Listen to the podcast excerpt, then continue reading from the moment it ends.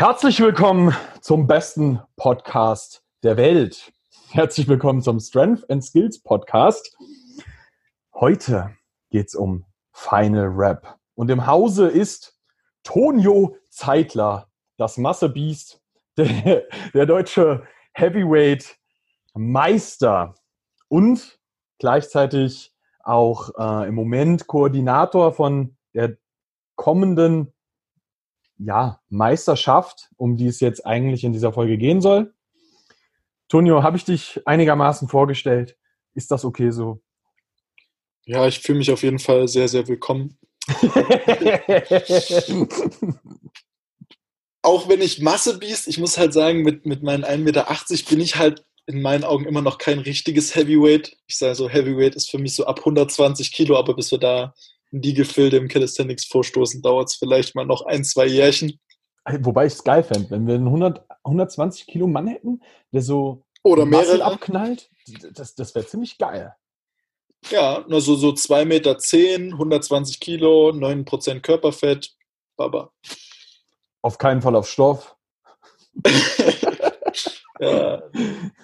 ja, cool. Macht euch. Alright. Also, worum es in dieser Folge gehen soll, ist im Endeffekt, ähm, es geht um die Meisterschaften, die jetzt kommen und die haben ja eine komplett neue Struktur. Also für den Zuhörer, der sich das jetzt anhört, ähm, das sind ja nicht mehr nur noch deutsche Meisterschaften, auch wenn das oft noch so der Name ist, der in den Köpfen der Leute rumschwirrt, sondern wir haben uns ja zusammengetan quasi mit den Österreichern und den Schweizern und veranstalten im Endeffekt eine Dachmeisterschaft. Und Ganz genau. Ja, das ist erstmal so der ganz grobe Rahmen für jeden, der das noch nicht so hundertprozentig mitbekommen hat. Es geht vor allem erstmal um Weighted Calisthenics, also nicht um Freestyle, sondern wirklich um Weighted Calisthenics. Ähm, und wir wollen heute mal so ein bisschen den groben Rahmen von dem Ganzen besprechen, um eben halt auch mal ein bisschen Licht ins Dunkel reinzubringen, wie das im nächsten Jahr denn auch alles aussehen wird. Genau, dann würde ich einfach mal anfangen ein bisschen was erklären, was so unsere Philosophie eigentlich hinter Final Rap ist. Ähm, wie du schon gesagt hast, war ja unsere Ambition quasi einen Wettkampf zu formen, der die einzelnen Communities zusammenbringt. Und unsere Überlegung war dann einfach, okay, können wir das jetzt europaweit machen? Das ist in unseren Augen zu groß in erster Linie. Und wir sind dafür auch nicht gut genug vernetzt untereinander. Ja, noch. Muss dementsprechend, ja, noch. Ähm, aber dementsprechend beschränken wir uns auf den deutschsprachigen Raum, um erstmal im deutschsprachigen Raum, also Deutschland, Österreich, Schweiz, ähm, die Communities zusammenzubringen, die, äh, die, diese Gemeinschaft zu formen und ich sag mal einen professionellen Wettkampfsport zu etablieren. Und wie wir ja dieses Jahr schon eindrucksvoll gesehen haben, sind die Anmeldezahlen ziemlich explodiert. Also wir haben in dieser jetzt noch kombinierten Meisterschaft aus Freestyle und, sagen wir mal, diesem Kraftsport Calisthenics äh, über 80 Anmeldungen gehabt und im Jahr davor, glaube ich, um die 40. Das heißt schon mal das Doppelte. Ähm, haben wir festgestellt, okay, wir müssen ja ein bisschen vorsortieren, weil du eben keinen Wettkampf mit 300 Leuten an einem Tag durchhauen kannst erstens geht dann die Qualität flöten und zweitens ist das dann halt so eine Massenabfertigung, soll also ja immer noch so einen gewissen Charakter haben. Und zweitens wollen wir ja trotzdem die Qualität möglichst hoch halten. Auf der anderen Seite wollen wir ja aber trotzdem jedem ermöglichen, an einem Wettkampf teilzunehmen oder möglichst vielen Leuten. Und das auch jetzt nicht unbedingt gerade in einem, ja, in einem Ort, der für viele sehr, sehr weit entfernt ist. Also man muss ja sagen, in Dessau ist von der, von der Infrastruktur her gut gewesen für die letzten beiden Jahre. Aber für die Leute, die beispielsweise aus Nordrhein-Westfalen kommen oder aus Hamburg oder aus Wien, wie ihr jetzt zum Beispiel, ist es halt schon mal so, ein, so eine Hemmschwelle. Warum soll ich 600 Kilometer mit dem Auto fahren, wenn ich vielleicht sogar noch nicht mal weiß, was mich überhaupt erwartet bei dem Wettkampf? Vielleicht ist es mein erster Wettkampf, ich habe mich dort angemeldet und wenn ich Pech habe, bekomme ich kein Muscle-Up gültig und fahre nach drei Wiederholungen, die ich versucht habe, nach Hause. Dementsprechend haben wir eben diese Regionals geplant als Qualifikationswettkämpfe. Und über diese Regionals hinaus kann man sich dann quasi für unser Main Event in Leipzig qualifizieren. Genau, da muss man jetzt vielleicht nochmal erklären, was genau die Regionals eigentlich sind. Das wäre, glaube ich, recht genau. wichtig. Ja, also die Regionals sind quasi Qualifikationswettkämpfe für Weighted Calisthenics, wo sich erstmal jeder anmelden kann. Falls die Anmeldezahlen explodieren, müssen wir da auch schauen, dass wir das irgendwie unter einen Hut bekommen, weil derzeit mhm. ist es ja auch so, dass es nur ein Wettkampftag erstmal geplant ist für Weighted. Das heißt, man hat da auch einfach, ja, ich sag mal, limitierte Anmeldezahlen. Ähm, da ist es dann aber auch wieder das Gleiche wie immer, wer zuerst kommt, mal zuerst. Und wie man sich dann für die deutsche Meisterschaft oder für die Dachmeisterschaft besser gesagt qualifiziert, ist ganz simpel. Qualifiziert ist immer der amtierende Meister, das heißt im nächsten Jahr eben noch der deutsche Meister aus diesem Jahr, plus der Regionalmeister aus Norden, Süden, Osten, Westen. Das sind schon fünf Leute und noch drei dazu, die, wenn man jetzt schon mal die bestehenden Qualifizierten außen vor lässt, die drei stärksten insgesamt. Also aus dem gesamten Einzugsgebiet Deutschland, Österreich, Schweiz, die eben keinen Meistertitel errungen haben, sodass wir quasi eine sehr, sehr hohe Qualität an Athleten haben, aber auch, ich sag mal, strukturell schwächere Regionen vertreten sind. Wenn wir mhm. jetzt sagen, okay, im Norden Deutschlands vielleicht ist Calisthenics noch nicht so krass oder Weighted Calisthenics noch nicht so krass, dann soll trotzdem der Beste aus dem Norden die Möglichkeit haben, sich mit den Besten insgesamt messen zu können. Ja. Auch wenn der vielleicht am Anfang nicht die Top-Leistung im Vergleich zu anderen bringt. Genau. so. Und gleichzeitig muss man ein bisschen darauf achten, dass äh, dadurch, dass halt die Leute weiterkommen, die halt insgesamt auch die stärksten sind, im Gesamttotal ähm, hast du halt sichergestellt, dass beispielsweise Westen Regional West ist ein ziemliches Ballungszentrum, weil da halt äh, zum Beispiel auch Nordrhein-Westfalen mit reinfällt, wo halt tendenziell schlichtweg einfach mehr Menschen leben und dementsprechend mehr Menschen dort am Regional teilnehmen werden. Ähm, da ist die Konkurrenz natürlich deutlich höher als beispielsweise Regional Nord oder Ost, so von der Tendenz, die wir bis jetzt gesehen haben. Und ähm, dadurch sind die Chancen ein bisschen gleicher, dass alle ähm, ja, dass eben einfach die Besten wirklich beim Finale dann dabei sind. Das ist das, was man vielleicht nochmal hervorheben muss. Die vier Regionals ähm, sind eben, wie du vorhin schon mal gesagt hast, auf den Norden, Süden, Osten, Westen aufgeteilt. Und ähm, dann geht es eben zum Beispiel bei Süd darum, das ist Baden-Württemberg, Bayern, Österreich und Schweiz. Ähm, der Norden ist einmal Hamburg, Bremen, Schleswig-Holstein, Sachsen-Anhalt? Nee, Niedersachsen ah, ja. und Mecklenburg-Vorpommern. So rum. Und Osten ist Berlin, Brandenburg, Sachsen, Sachsen-Anhalt und Thüringen. Also yes. Mitteldeutschland quasi und Berlin-Brandenburg.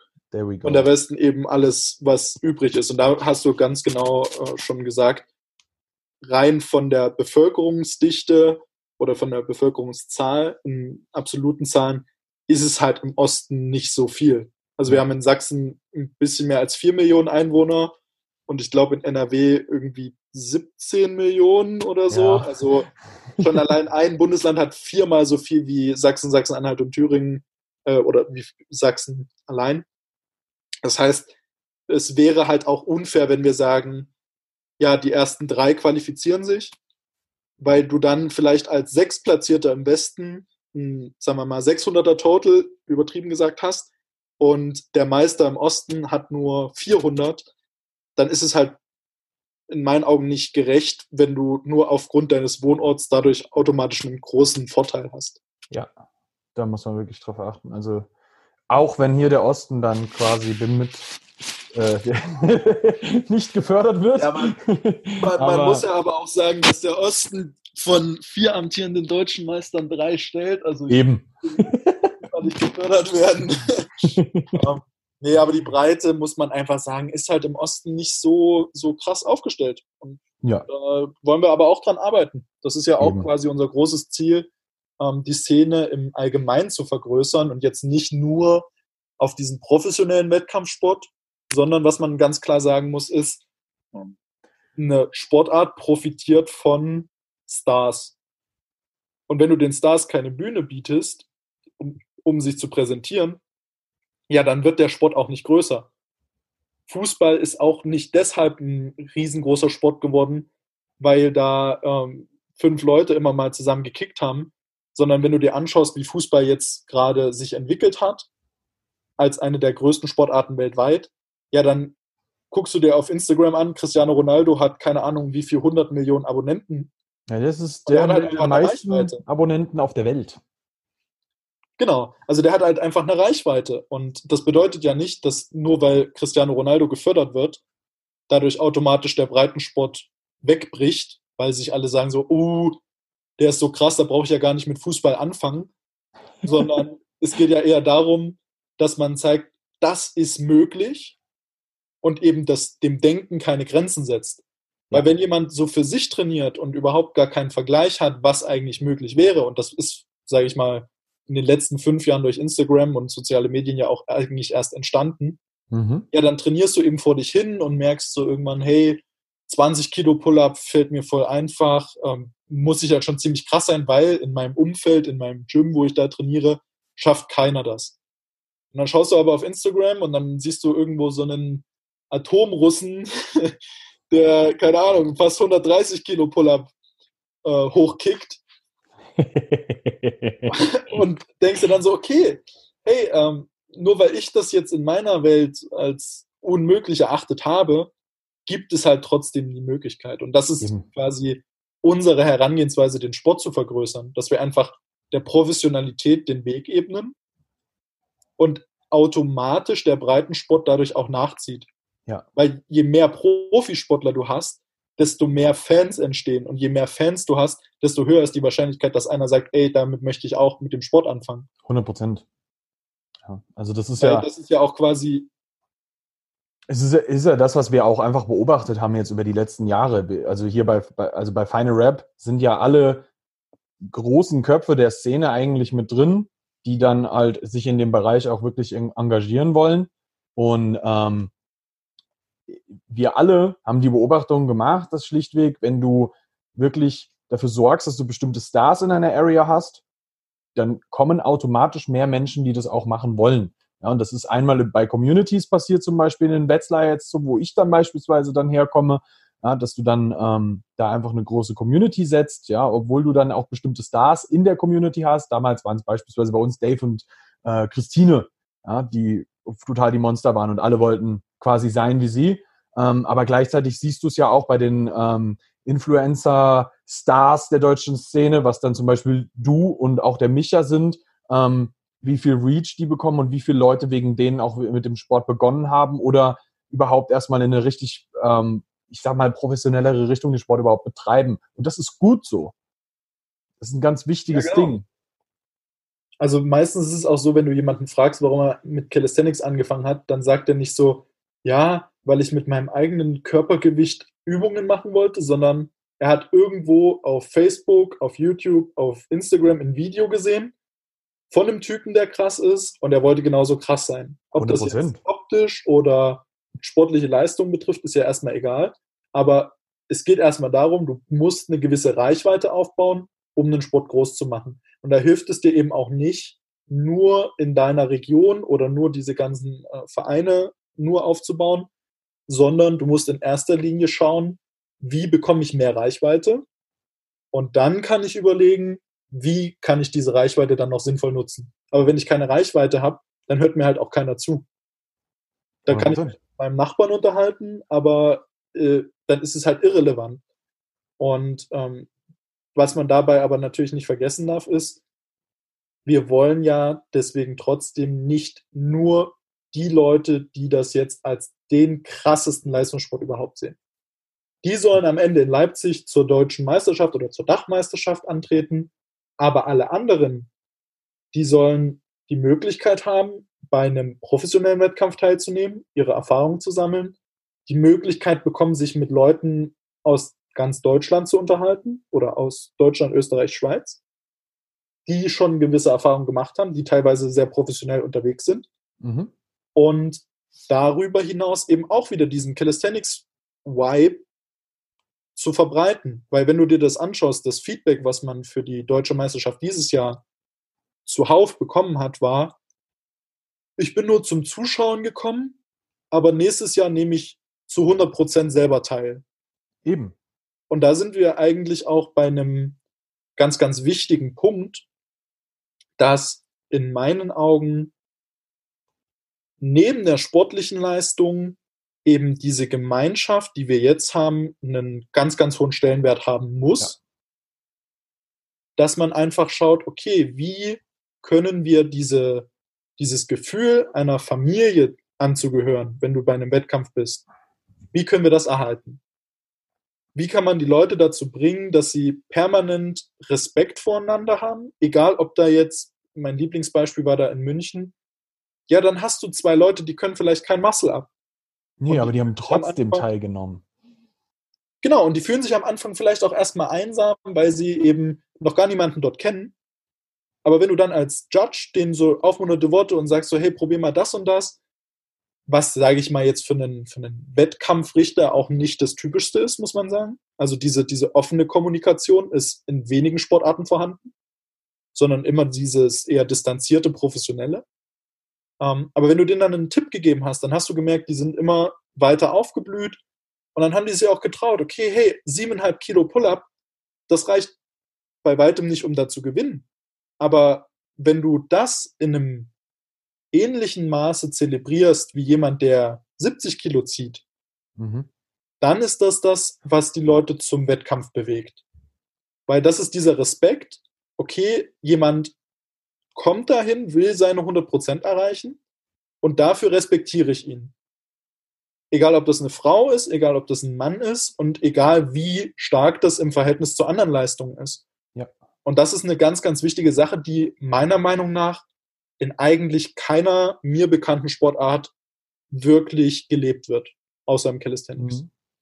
Und das ist aber auch das Schöne an dem System, das es jetzt mit diesem One-Rap seit diesem Jahr gibt, dass im Endeffekt eigentlich jeder teilnehmen kann, wenn er, das ist halt die einzige Hürde, sage ich jetzt mal, wenn er einen Muscle-Up kann oder als Frau einen Ring-Muscle-Up kann. Und das ist aber auch okay, weil eine gewisse Schwelle musst du in einem Wettkampf in der Regel schon eigentlich haben. Also niemand beginnt, wenn du Fußball spielst, du wirst nicht, ich trete dem Verein bei und bin sofort Stammspieler. Passiert halt nicht. Sondern genau. auch das musst Oder du dir so ein bisschen erarbeiten, ja. Oder du, wenn du Judo machst, du mit einem weißen Gürtel willst du nicht kämpfen. Du darfst nicht mal kämpfen beim Judo. Du darfst beim Judo erst starten, wenn du einen gelben Gürtel hast. Und ein gelber Gürtel setzt voraus, dass du mindestens ein Jahr konsequent am Judo teilgenommen hast, weil du ja. erst nach einem halben Jahr den gelb-weißen machen darfst und nach noch einem halben Jahr den gelben. Das ja. heißt, nach frühestens einem Jahr Erfahrung im Training darfst du überhaupt an dem kleinsten Wettkampf überhaupt teilnehmen. Ja. Und so haben wir eben eine ähnliche Hürde gesetzt. Ich sag mal, für jemanden, der neu mit Calisthenics anfängt und dann in diese Richtung weighted, über die wir ja jetzt die ganze Zeit eher reden, ähm, tendierend, für den ist ein Jahr eine gute Zeit, um einen Muscle abzuschaffen. Absolut. Für den einen dauert es ein halbes Jahr, für den anderen eben anderthalb Jahre, weil er eben vielleicht muskulär noch nicht so top ausgebildet ist. Der eine ist zu dick, der andere ist zu dünn. Ja, gut, aber am Ende wollen wir ja auch, ich sag mal, Athleten zum Wettkampf holen und es soll nicht ein Volkslauf werden. Genau. Das muss man sich ja auch vor Augen führen. Ja, also am Ende ist es auch ein Wettkampf. Ja, und das, das ist ganz klar zu sagen. Aber er ist schon durchaus relativ niederschwellig, um das mal einfach wirklich auch klarzustellen. Genau, also wichtig. sobald du einen Muscle-Up kannst, musst du eigentlich teilnehmen.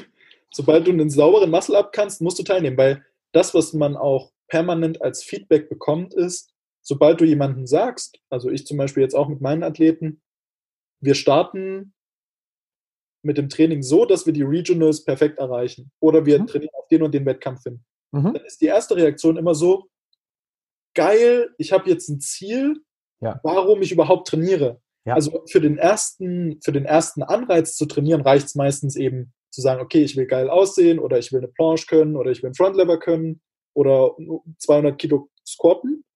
Aber ab einem gewissen Grad, ich sag mal so drei, vier, vielleicht auch fünf Jahre Training, wirst du irgendwann an eine Schwelle kommen, wo du dich dann auch fragst, so, warum mache ich das? Ja. Um still für mich selbst besser zu werden, was vollkommen legitim ist. Mhm. Oder nutze ich einfach die Möglichkeit zu sagen, okay, es ist mir in erster Linie erstmal egal, wie ich beim Wettkampf abschneide im Vergleich zu anderen. Aber so ein Wettkampf ist immer so ein, okay, ich muss auf Tag X performen können. Und ich weiß auch, dass nach den und den Regeln meine Versuche gültig sind. Ja. Und damit machst du auch gleichzeitig deine ganzen Leistungen vergleichbar, weil du immer nach den gleichen Maßstäben bewertet werden solltest. Richtig. Und einfach den Vergleich hast von, äh, von Jahr A zu Jahr B bis Z, siehst du, habe ich mich verbessert, hat das, was ich im Training umgesetzt habe, überhaupt Sinn ergeben. Genau. Das ist ja auch nochmal eine ganz schöne Sache, dass du wirklich, du hast quasi eigentlich einen Testing Day einmal im Jahr und wenn der wirklich gut gelaufen ist, hast du zwei mit dem Finale dann. Ähm, und das ist ja wirklich auch, es macht Spaß. To be honest, ja, wir sind, wir sind beide schon im Wettkampf gewesen und es macht einfach Spaß. Das muss man einfach sagen. Und ähm, für uns ist es auch ganz klar, dass eigentlich alle, die bei Final Rap mitwirken, die haben in irgendeiner Art und Weise ihre Wettkampferfahrung gemacht und sind dabei, weil sie es geil finden und anderen Menschen die Möglichkeit auch liefern wollen, diesen Spaß an der Sache auch zu haben. Und ähm, derzeit ist es ja im deutschsprachigen Bereich eher so, dass es halt viele kleine Wettkämpfe gibt, aber kein übergreifendes System. Und genau das wollen wir halt jetzt mal fest e-, etablieren, dass wir mit diesem System eben dann auch für die Zukunft dafür sorgen können, okay, anhand dieses Regelwerks, diesem System können alle kleineren Wettkämpfe, die vielleicht irgendjemand nochmal irgendwo ähm, ja, einfach stattfinden lässt, kann er sich daran auch einfach orientieren. Und dann werden die Hemmschwellen für Leute, sowas zu machen, auch immer, immer geringer. Und das ist einfach eine sehr, sehr coole Möglichkeit. Ja, definitiv. Und was man ja auch sagen muss, es gibt ja auch wieder hier nochmal eine Unterteilung, dass wir eben nicht nur unser, also das von dir und auch mir ähm, priorisierte Weighted Calisthenics haben, sondern für jemanden, der sagt, okay, ich möchte in dieser Ursprungsform Calisthenics trainieren und ich möchte draußen trainieren und unabhängig, zeitlich, räumlich und so weiter, ähm, gibt es ja immer noch diesen Endurance-Wettkampf. Das heißt, du hast genau. auch dort die Möglichkeit, einfach zu sagen, ich will eben ein Training, was nicht von, auf schweren Gewichten basiert, sondern was mich an die Kotzgrenze bringt. Dann hast du auch die Möglichkeit, dort daran teilzunehmen. Und da musst du ja noch nicht mal einen äh, Backsquat können oder einen super clean Muscle Up, sondern die erste Runde ist prinzipiell ja so konzipiert, dass da eigentlich jeder mit einem Jahr Trainingserfahrung teilnehmen kann. Ja. Ob du dann in der zweiten Runde bestehst und vielleicht auch ins Finale kommst, da muss man sagen, war auch dieses Jahr einfach schon das Niveau, auch wenn ich davon jetzt nicht 100% mitbekommen habe, war das Niveau schon echt, echt heftig. Also da sind halt Leute aus der Versenkung aufgetaucht, die dort performt haben. Also muss man einfach sagen, es war geisteskrank, was dort für eine Performance abgeliefert hat ja. äh, oder was für eine Performance abgeliefert wurde. Vor allem, wenn man sich mal darauf bezieht, wie das vor ein oder zwei Jahren war. Ja. Also mein Lieblingsbeispiel da ist auch immer die 90-Kilo-Klasse, wo jeder wenigstens einen Versuch im Dip hatte, 100 Kilo zu bewegen. Ja. Mit 100 Kilo Dip wärst du vor zwei Jahren der krasseste in Deutschland gewesen. Ja. Vor drei Jahren gab es noch nicht mal jemanden, der 100 Kilo gedippt hat oder vor vier Jahren. Ja. Und jetzt ist es quasi so, 100 Kilo solltest du eigentlich schon schaffen, wenn du dir eine Chance ausrechnest oder ausrechnen möchtest, zu der Main Competition zu fahren. Ja, also wenn du die ersten drei willst, egal in welcher Gewichtsklasse lustigerweise, musst du 100 Kilo dippen. Ja. Also so blöd es genau. klingt. Und das, und das zeigt aber auch, dass man ähm, über diese Professionalisierung auch automatisch erreicht, dass die Leute smarter trainieren müssen. Richtig. Und das ist gut so, Wenn weil wir haben ja im Moment oft oder in der Vergangenheit sehr viel das Problem gehabt, dass Leute irgendwas gemacht haben im Training und sich dann gewundert haben, warum sie kaputt gegangen sind. Und da jetzt mal ein bisschen mehr System reinzubringen, ist eine sehr, sehr gute Sache, weil wir haben natürlich gerade im Calisthenics-Sport das Riesenproblem, du gehst halt einfach nur in den Park und fängst an, das zu machen, was du in einem Video gesehen hast. Und das ist geil, aber das ist auch das Problem, weil genau das wenn du da irgendetwas machst und du hast weder, die meisten Menschen filmen sich nicht oder wissen auch nicht, was sie zu verändern hätten, wenn sie es tun. Das ist nämlich genau das, dann die Sache, warum dann Leute immer so schnell kaputt gehen in diesem Sport. Und das ändern wir jetzt. Dadurch, dass wir es halt professionalisieren, musst du dich mehr mit sowas beschäftigen und automatisch hast du weniger Verletzte und mehr Leute, die einfach schlichtweg bessere Resultate im Sport haben. Und das ist geil. Ganz genau. Und was ich eben auch sehe, ist einfach die Möglichkeit, über diese professionellen Events auch Interessierten einen Einstieg zu ermöglichen. Mhm. Weil wenn ich jetzt sage, okay, ich interessiere mich beispielsweise in Leipzig für Calisthenics, und ich fahre zur deutschen Meisterschaft hin oder zur Dachmeisterschaft. Das ist immer noch ganz schön bei mir ja. ganz fest. Das ist richtig schwer, das rauszubekommen. Ähm, ich fahre dorthin, dann habe ich dort die Möglichkeit, mich mit Top-Athleten zu unterhalten. Und wenn ich aus, ja. sagen wir mal, Jena, Erfurt, selbst Rostock komme, dann ist das einfach ein Event, wo ich dabei sein sollte, weil dort sind die Top-Athleten aus dem deutschsprachigen Raum. Und die Wahrscheinlichkeit, dass ich von denen noch was lernen kann, ist ziemlich hoch. Ja. Und das muss man auch wieder sagen, im Calisthenics ist diese Akzeptanz von Anfängern eben auch erstaunlich groß. Wenn du dir mal vorstellst, so früher, sagen wir mal vor fünf Jahren, du bist an den Calisthenics Park gegangen und warst halt schon mit deinen, sagen wir mal, 10, 15 Klimmzügen schon einer der fortgeschritteneren damals. Und es kam einer dazu und du hast gemerkt, okay, der hat noch nicht, der hat eigentlich gar keinen Dunst. Dann ist nicht die erste Überlegung so, ey, der könnte mir irgendwann mal ein Konkurrent sein. Das heißt, ich lasse den links liegen oder ich bin genervt, weil er eben keine Ahnung hat. Sondern die erste Reaktion war und ist auch heute noch so, hey, darf ich dir einen Tipp geben? Probier mal das und das. Also die Leute wollen nach bestem Wissen und Gewissen Wissen teilen, Erfahrungen teilen. Mhm. Und das sie, siehst du auch bei den jetzigen Competition. Je mehr Leute dran teilnehmen, desto mehr Kommunikation findet unter den Leuten statt. Ja. Das ist auch so ein, so ein ganz, ganz wichtiger Punkt, dass man ohne professionelle Wettkämpfe auch gar nicht die Möglichkeit hat, Wissen untereinander zu verteilen, großartig. Ja.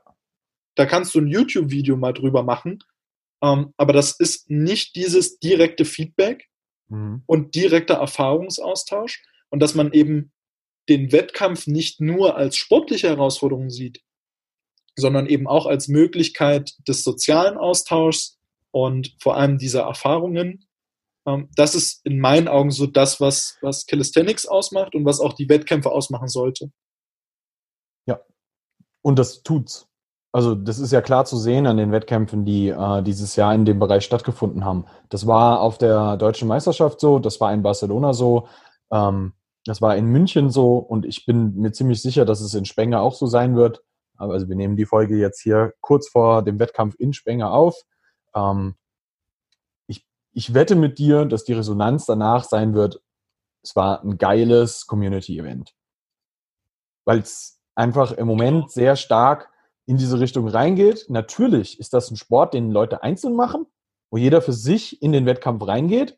Aber du merkst schon sehr, sehr deutlich, dass jeder schreit da jeden zu seinem absoluten Final Rap im Endeffekt. Und das ist auch genau das, was wir dann eben wiederum mit Final Rap übertragen wollen. Wir wollen, dass du im Wettkampf deinen Final Rap machst, also deinen geilsten, deine geilste Erinnerung an einen Wettkampf bei uns im Wettkampf machst. Das ist uns einfach auch wichtig. Und deswegen ähm, werden wir definitiv immer dafür sorgen, dass die Wettkämpfe, die wir veranstalten, auch echte Hexenkessel werden, weil wir selber Bock drauf haben. So. Also da kannst du von ausgehen, ja, der, der Toni und ich sind die Ersten, die dich totschreien. Absolut. Und was man auch sagen muss, was unser großer Vorteil, glaube ich, ist, ohne uns da selbst den Arsch zu pudern, als Wettkampfathlet weißt du auch eher, worauf es ankommt. Ja. Also ich habe jetzt mittlerweile auch vier oder fünf Jahre lang Wettkampferfahrung im Calisthenics sammeln dürfen ja. und insgesamt jetzt knapp 15 Jahre Wettkampferfahrung im Judo. Und da merkst du, also du bekommst diese Eindrücke mit und wenn du dann die Möglichkeit hast, das besser zu machen, ja, dann musst du eben auch mal den Arsch hochkriechen und äh, kriegen und zeigen, dass du es auch besser machen kannst. Ja. Und ähm, was wir da aber, denke ich, noch mal besprechen müssen, ist, viele Leute, mit denen ich mich jetzt auch im Vorfeld von der Planung unterhalte, fragen immer, warum wir denn keinen Verband gründen, warum wir keinen Verein gründen und warum wir uns quasi ja eher für eine unternehmerische Form entschieden haben, also das quasi als Unternehmen aufzubauen. Und da würde ich ganz kurz so ein bisschen erklären, was ich zu dem ganzen, zu der ganzen Thematik denke und äh, dann dir natürlich auch wieder das Wort überlassen. Prinzipiell ist es einfach so, dass wir, wenn wir uns aktuelle Verbände anschauen, sehr, sehr wenig positive Beispiele haben. Ja. Kann man einfach so sagen. Also schau dir den Fußballverband an, der einer der größten Sportverbände der Welt ist, die vergebene WM nach Katar, wo keine Ahnung, wie viel zigtausend Menschen Sklavenarbeit verrichten, um dann ähm, eine WM im Winter stattfinden zu lassen, wo immer noch 26 Grad sind, sodass man die Stadien künstlich runterkühlen muss. Schau dir das bei der Leichtathletik an, genau das gleiche Spiel. Und es wird halt immer so sein, dass wenn du einen Verband gründest, die Möglichkeit besteht, faul zu werden und sich auf dem, was man geleistet hat, auszuruhen. Ja. Weil in dem Moment, wo ich als einziger Verband irgendwo tätig bin und um das Ganze professionell aufzubauen, ist es halt schon sinnvoll, nur einen Verband zu haben, weil im Boxen zum Beispiel ist es halt vollkommen irrelevant, wenn dir einer sagt, er ist Boxweltmeister, ja, dann hat er halt gefühlt in seinem Hinterhof noch einen Verband gegründet und ist jetzt in seinem eigenen Verband Boxweltmeister. Aber ja. so viele Verbände, da steigt halt kein Außenstehender durch. Das heißt, es müsste halt schon mal einen einzelnen Verband geben, was bei den Weltverbänden ja jetzt schon nicht der Fall ist. Und ja. dann ist es dort so, dass die sich durch eine ganz einfache Alternativlosigkeit auszeichnen. Weil die können noch so beschissene Wettkämpfe ausrichten. Wenn du zu einer Weltmeisterschaft fahren willst, ja, dann musst du trotzdem das machen, was dir der Verband sagt. Und da kann das Mitglied noch so sagen, so, ey, das ist aber scheiße. Ähm, am Ende, wenn das wirklich große Form annimmt, ist es halt dem millionenverdienenden Verbandschef auch scheißegal, was da der Hinterhof-Fan äh, in der dritten oder fünften oder zehnten Fußballliga meint. Und das heißt, so ein Verband ist meiner Meinung nach nicht schlecht, nicht per se schlecht. Das darf man gar nicht so sagen.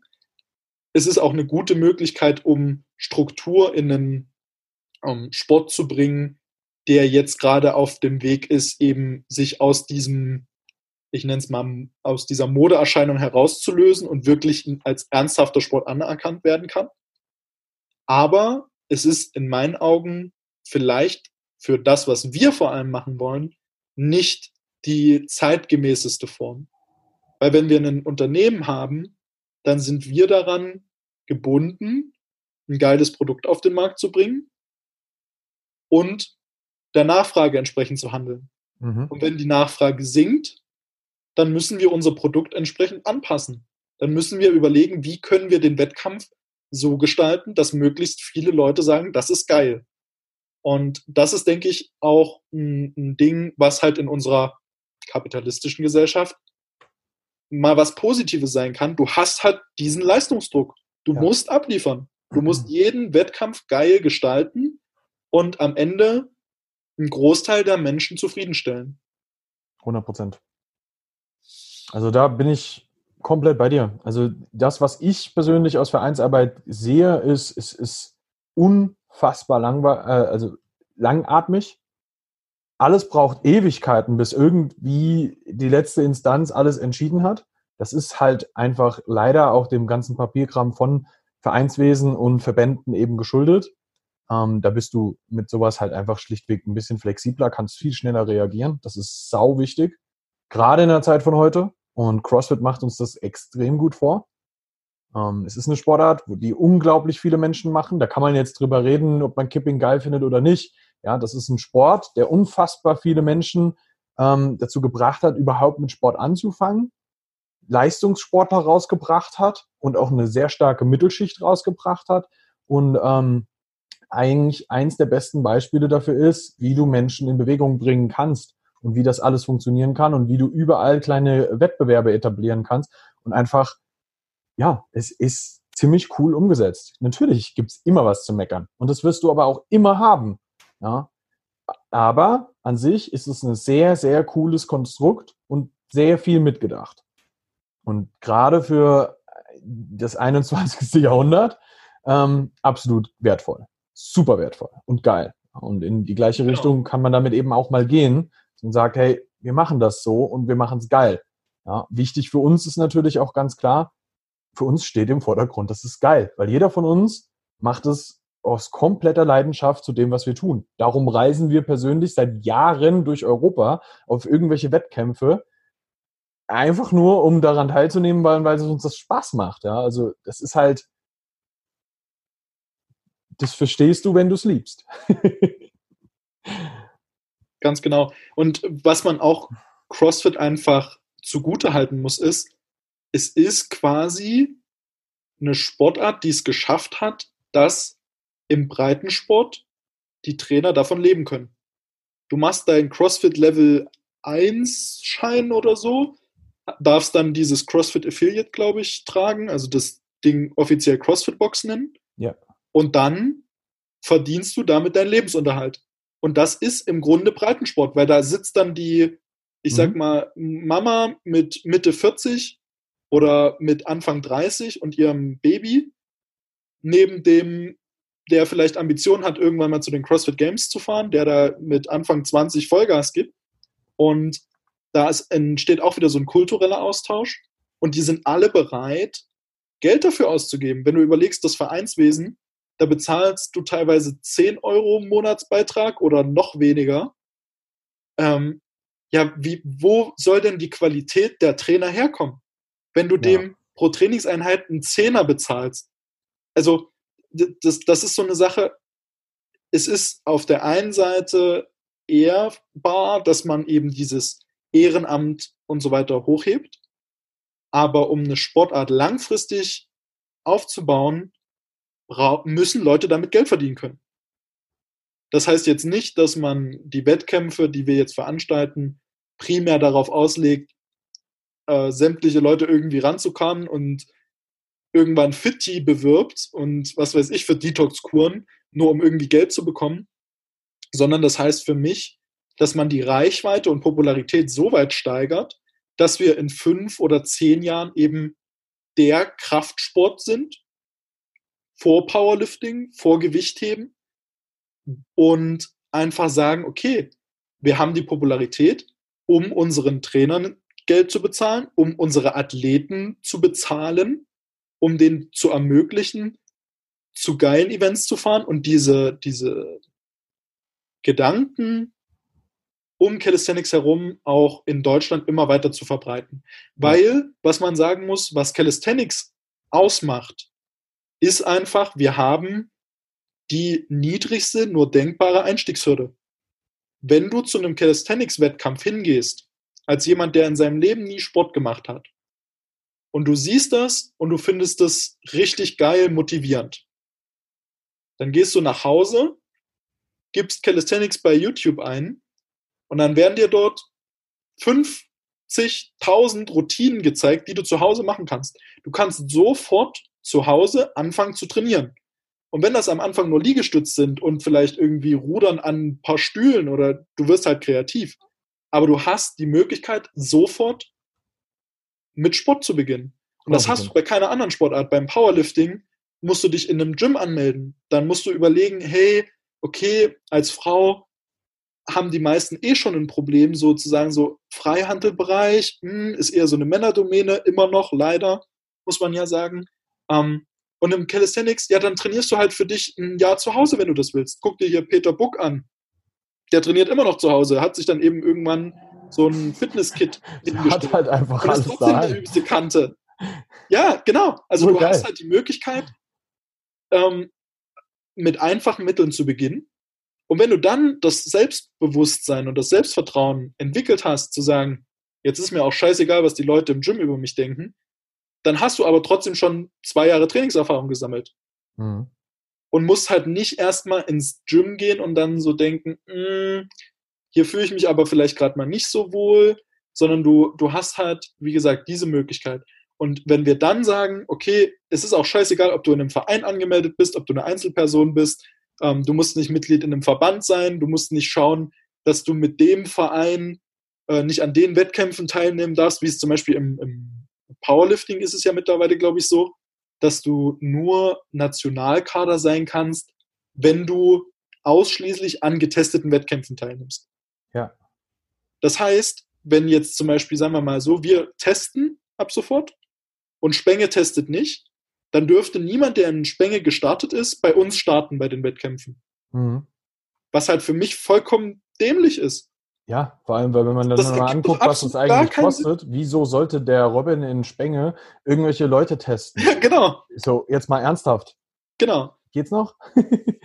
Aber ja. ähm, um da jetzt nochmal einen kleinen Twist zu spinnen zu den, zu den Wettkämpfen selbst, jetzt wird vielleicht der ein oder andere sagen, hey, aber warum denn eigentlich Weighted Calisthenics?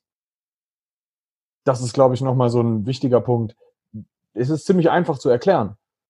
Irgendwann bist du leid, 100 Wiederholungen Dips zu machen. Das, das macht keinen Spaß. Ja, irgendwann möchtest du dir ein bisschen mehr Gewicht dazu packen und es ist auch schlichtweg die einfachste Version, das Ganze auch zu judgen, weil du hast eine Wiederholung, die du von jemandem angucken musst. Die Wettkämpfe dauern nicht so lang. Und die zweite Sache ist, es ist viel messbarer.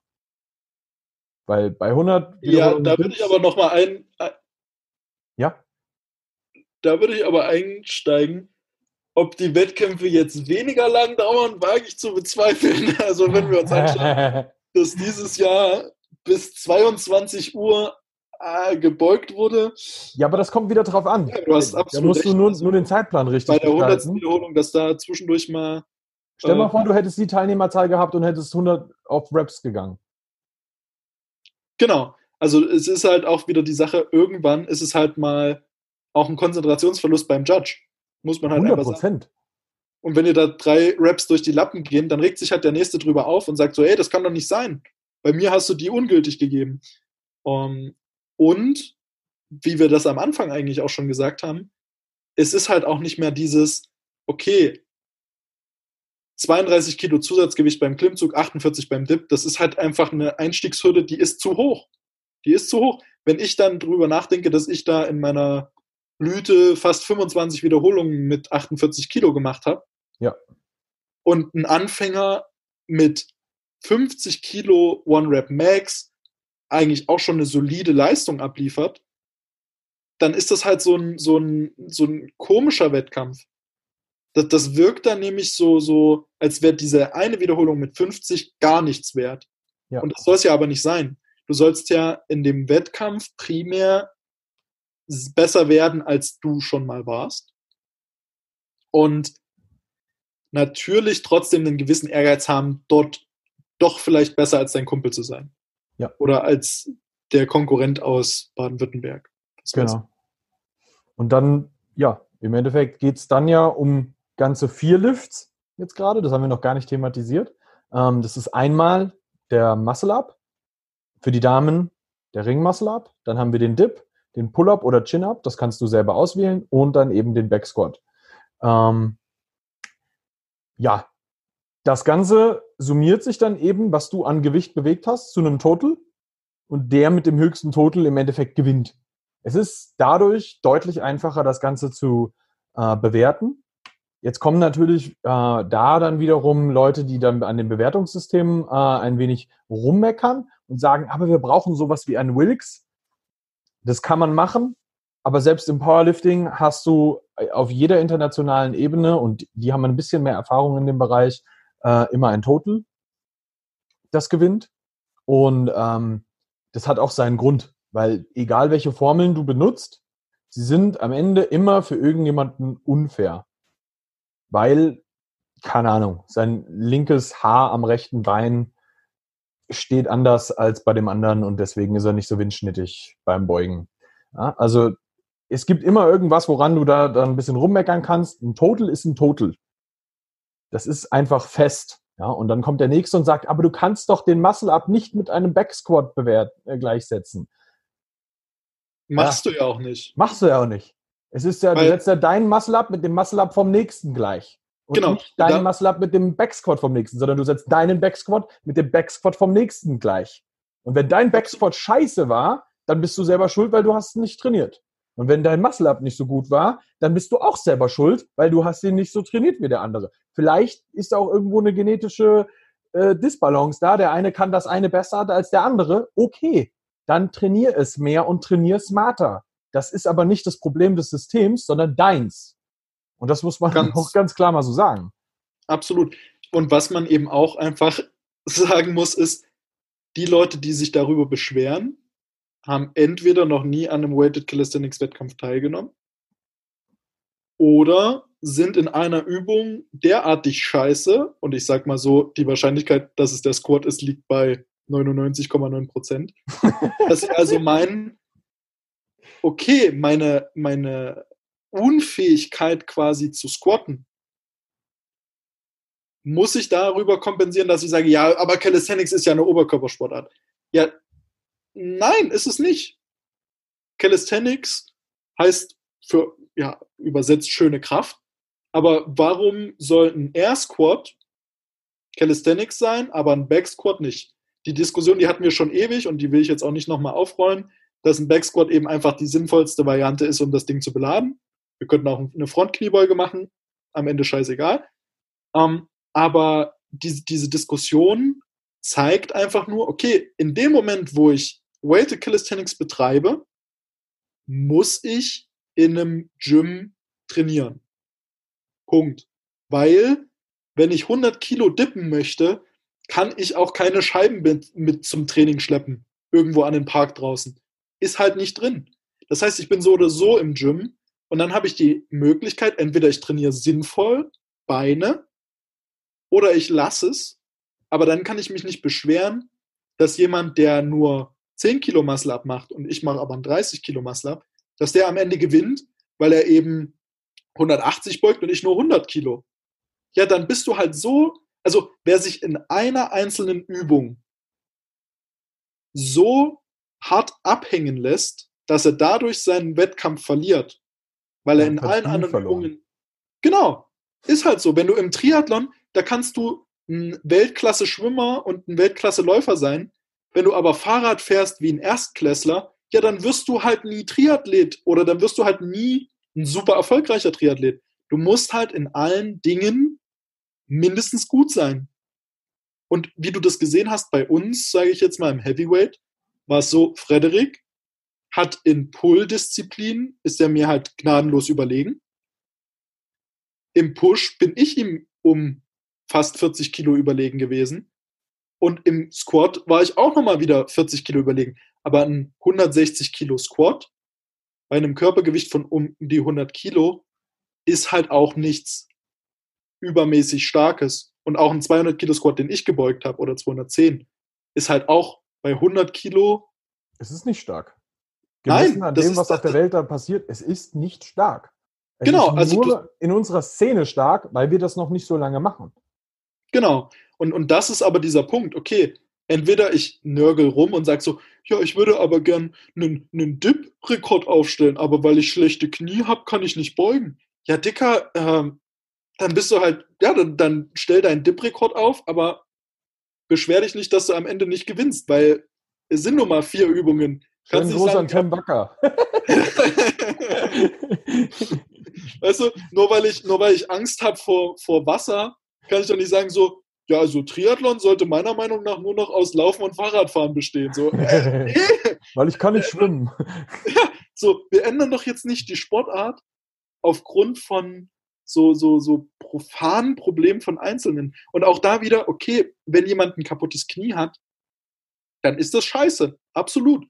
Aber wenn ich nur ein Bein habe, da kann ich auch schlecht bei den normalen Olympischen Spielen antreten. Dann gibt es halt andere Sportarten, die ich betreiben muss wenn ich nur 1,60 Meter groß bin, werde ich wahrscheinlich auch kein NBA-Star. Beziehungsweise ist die Wahrscheinlichkeit sehr gering. Punkt. Das ist, das ist leider so. Manche Dinge können wir leider nicht ändern. Das ist, es ist halt so. Was, was wir machen können, und das ist, denke ich, noch eine, eine letzte Sache, die wir noch ansprechen können, ähm, was das Regelwerk betrifft. Also wir beide sind ja jetzt auch mittlerweile sehr aktiv im europäischen Raum zugange, um da eben auch einen europäischen Standard festzulegen. Richtig. Ähm, in möglichst vielen Ländern, ähm, wo wir auch uns ja des Öfteren auch mal an den Kopf greifen, was da für Diskussionen schon entstehen. Und ich würde das meiner Meinung nach so zusammenfassen, dass wir uns darauf einigen können, wie das Robin auch mal im Interview mit Flex gesagt hat. Wichtig ist, den Sport, den wir jetzt haben, nicht tot zu regulieren. Also ja. was viele nicht verstehen, das, was Calisthenics jetzt gerade geil macht und was auch Fußball eine Zeit lang geil gemacht hat, sind Emotionen und dass im Sport nicht alles zu 100% exakt laufen kann. Weil in dem Moment, wo du einem Menschen eine Aufgabe gibst, ist der Mensch ein potenzieller Fehler, der auftreten kann. Der kann einen schlechten Tag haben, der schaut mal schief, gut. Natürlich kann ich jetzt schauen, okay, ich fange an mit Videobeweis und dies und das und jenes und hier darfst du den Zeh nicht beugen und alles und ähm, definiere alles gnadenlos durch. Aber was man eben nicht unterschätzen darf, erstens, wir sind in einer, einem Bereich, wo wir 100% Leistung erbringen wollen und du hast noch nie jemanden in einem Deadlift gesehen, der den Rücken nicht eingerundet hat, wenn er 100% seiner Leistung gehoben hat. Ist einfach nicht machbar. Das heißt, die Leistung, wenn die an das Maximum tendiert, wird immer ein Stück weit die Technik beeinträchtigen. 100 Prozent. Wenn du einen schweren Squat hochbuckelst, der wird nicht der schönste Squat deiner, deiner Karriere sein. Das ist so. Genau. Und, und das, das ist aber ja auch gar nicht der Anspruch, den man immer haben muss. Es muss im Weighted Calisthenics nicht eine wundervolle Ausführung stattfinden, sondern das Ziel ist, maximales Zusatzgewicht zu bewegen. Wenn ich sage, ich möchte eine super cleane Form, dann muss ich andere Bewertungsmaßstäbe setzen. Dann sage ich, okay, ich bewerte wie im Eiskunstlaufen, wie im Turnen, Haltungen, okay, und dazu addiere ich irgendwie noch das Gewicht. Aber zu sagen, okay, wir regulieren das alles so und stellen die ganz strikten Regeln auf, um in irgendeiner Art und Weise dieses, diesen Fehler Mensch rauszunehmen, ja. das tötet Emotionen. Und ja. Emotionen ist das, was den Sport voranbringt. Weil was hast du davon, wenn wir jetzt zum Beispiel München anschauen, wie Basti 100 Kilo gedippt hat. Wenn wir da ganz ehrlich sind, ist es so, erstens, er war am Anfang nicht voll perfekt im Dip, also im Stütz. Und zweitens ist er auch ziemlich schnell wieder raus. Also man konnte auch nicht zu 100% genau sehen, ob er voll ausgelockt war. Wobei ich das zum Beispiel würde ich schon ein bisschen mehr regulieren. Das muss man ganz klar sagen, weil absolut. Das, das sind so ein paar Standardsachen müssen halt wirklich gegeben sein, aber es gibt so beispielsweise so, so, so Formfanatiker, die dir sagen, deine Beine, die müssen hundertprozentig genau unter dir sein. Und jeder, jeder Einzelne, der schon mal einen schweren Dip gemacht hat, der weiß, dass wenn du unten aus dem Loch rauskommen willst, da fängt dein ganzer Körper an, sich anzuspannen. Und da arbeitest du unfassbar viel mit deinem Latt mit. Dein Latt ist fast ja mit deinem Glut verbunden und wird sofort dafür sorgen, dass du deine Hüfte durchstreckst, wodurch immer deine Beine einen Ticken nach hinten kommen werden. Das ist ganz normal. Und das sind so Regularien. Ich rede nicht davon, dass du einen komplett arched, kompletten Bogen Akrobo äh, Dip machen sollst, sondern wenn du ganz leicht mit dem Bein nach hinten kommst, ist es eine sehr normale, humane Bewegung. Und das hat einfach nur mit Biomechanik zu tun.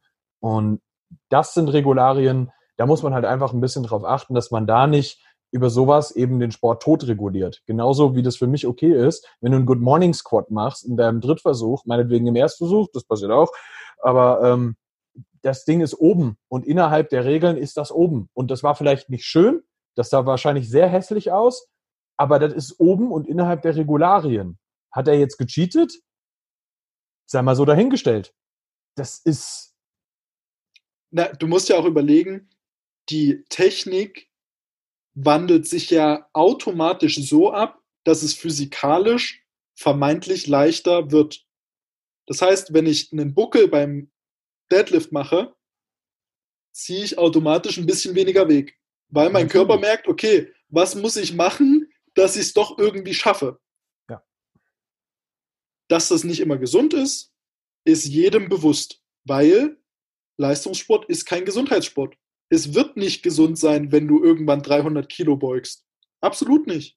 Aber das ist ja auch gar nicht unser Ziel. Unser Ziel ist nicht, dass wir irgendwie eine Gesundheitssportgruppe von 40 Leuten dort versammeln und da mal so ein bisschen Halligalli machen, sondern wenn ich mich bewusst für diesen Leistungssport entscheide, dann sollte ich doch in einem, in einem Regularium arbeiten dürfen, das auf der einen Seite versucht, das objektiv zu gestalten, aber mir auch den Spielraum lässt, wirklich 100% performen zu können. Ja.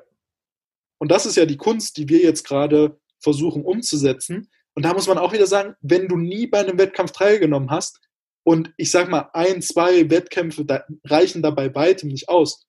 Selbst nach 20, 30 Wettkämpfen ist man immer noch so, okay, hm, nicht zu 100% sicher. Kann man nicht. Ist so. Ich stehe seit 2014 ne, bei Wettkämpfen daneben und bin dabei. Und ich würde heute noch sagen, es gibt Sachen, die ich sehe, wo ich einfach sage, puh, ich könnte dir nicht hundertprozentig sagen, ob das jetzt okay war oder nicht. So, das ist einfach so. Weil du manchmal genau. manche Dinge einfach nicht hundertprozentig so bewerten kannst. Ja? Das ist wie wenn du den, bei, bei einem Klimmzug, das Thema ja, hatten wir mit unseren europäischen Freunden wundervoll. Hm. Muss dein Kinn über die Stange? Ja, aber muss dein Kinn so über die Stange, dass du quasi mit dem Kinn wirklich über die Stange drüber bist? Oder ist das okay, wenn dein Kopf fünf Zentimeter weiter hinten ist, weil du so hochziehst. Für mich beides in Ordnung. Für manche anderen Leute muss das Kinn wirklich so über die Stange drüber, dass du quasi mit dem Kinn wieder vor der Stange bist. So, und das sind Sachen, da scheiden sich die Geister und für mich wären beide Versionen okay. Ja, für mich auch. Und, und das ist auch wieder dieser Punkt. In dem Moment, wo du jemanden fragst, wie kommst du zu diesem Entschluss?